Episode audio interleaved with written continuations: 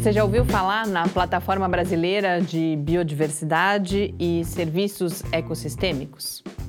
E que no dia 17 de novembro começa no Egito a 14ª Conferência das Partes da Convenção da Diversidade Biológica. Você sabia?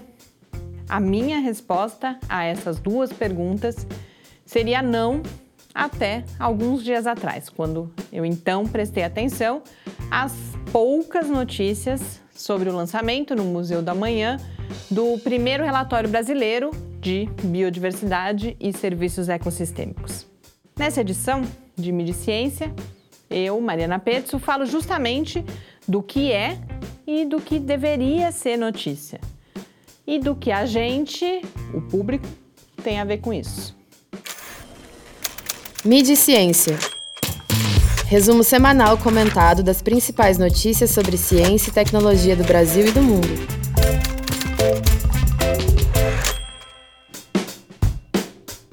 A Plataforma Brasileira de Biodiversidade e Serviços Ecossistêmicos reúne mais de 120 especialistas com o objetivo de produzir sínteses do melhor conhecimento disponível sobre essa temática.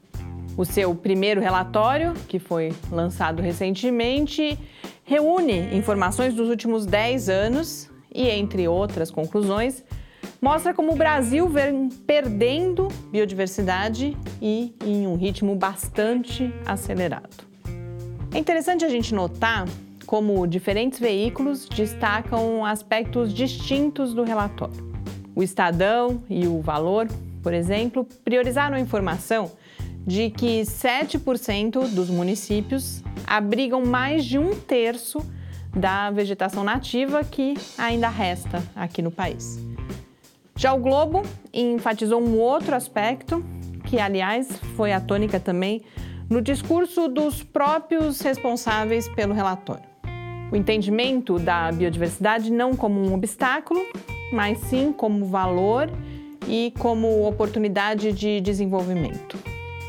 O lançamento do relatório aconteceu dias antes da COP14, a Conferência da Biodiversidade, não por acaso, é claro.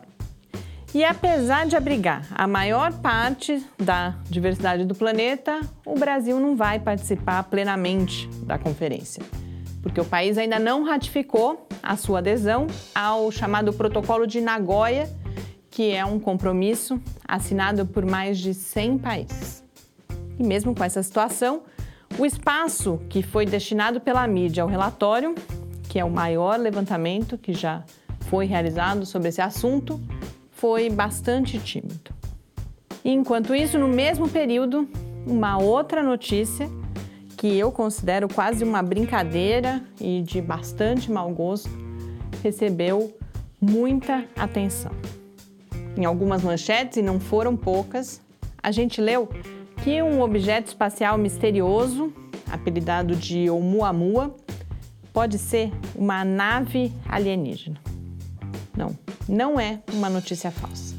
As manchetes têm relação com um artigo em fase final de publicação em um periódico científico bastante reconhecido, no qual dois pesquisadores de Harvard buscam explicar o comportamento do Oumuamua, que é atípico, e já no fim do texto colocam essa hipótese de um artefato alienígena. O motivo deles terem incluído essa hipótese no artigo tem diferentes interpretações possíveis, como indica o astrônomo Cássio Barbosa, e a explicação, como coloca Salvador Nogueira, embora possível, não faz sentido. De fato, só o que a gente tem é a exploração excessiva de algo que devia ter passado para a história só como anedota. Semana teve, portanto, assunto destacado além do necessário e um fato que precisaria ser mais abordado. Teve também uma notícia que nem um texto sem fim exploraria a exaustão. A publicação de estudos com DNA fóssil que reescrevem a história do povoamento das Américas. Esse exercício de analisar o que ganha mais ou menos destaque é essencial para o desenvolvimento de uma relação crítica com a mídia e assim também para o combate à tão falada epidemia de desinformação. Esse olhar deve refletir sobre os interesses e outros fatores que levam à produção de uma pauta e não de outra. Mas ele também precisa levar em consideração o destino dessa produção.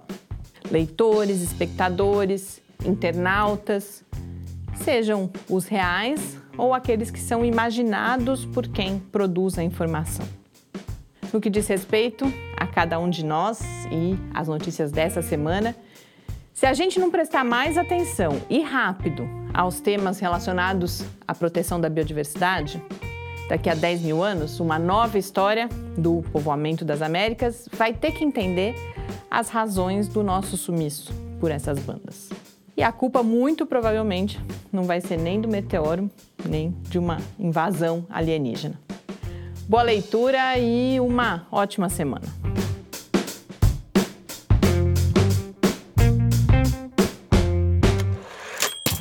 Mídia e Ciência, uma realização do Laboratório Aberto de Interatividade Lábio Fiscar.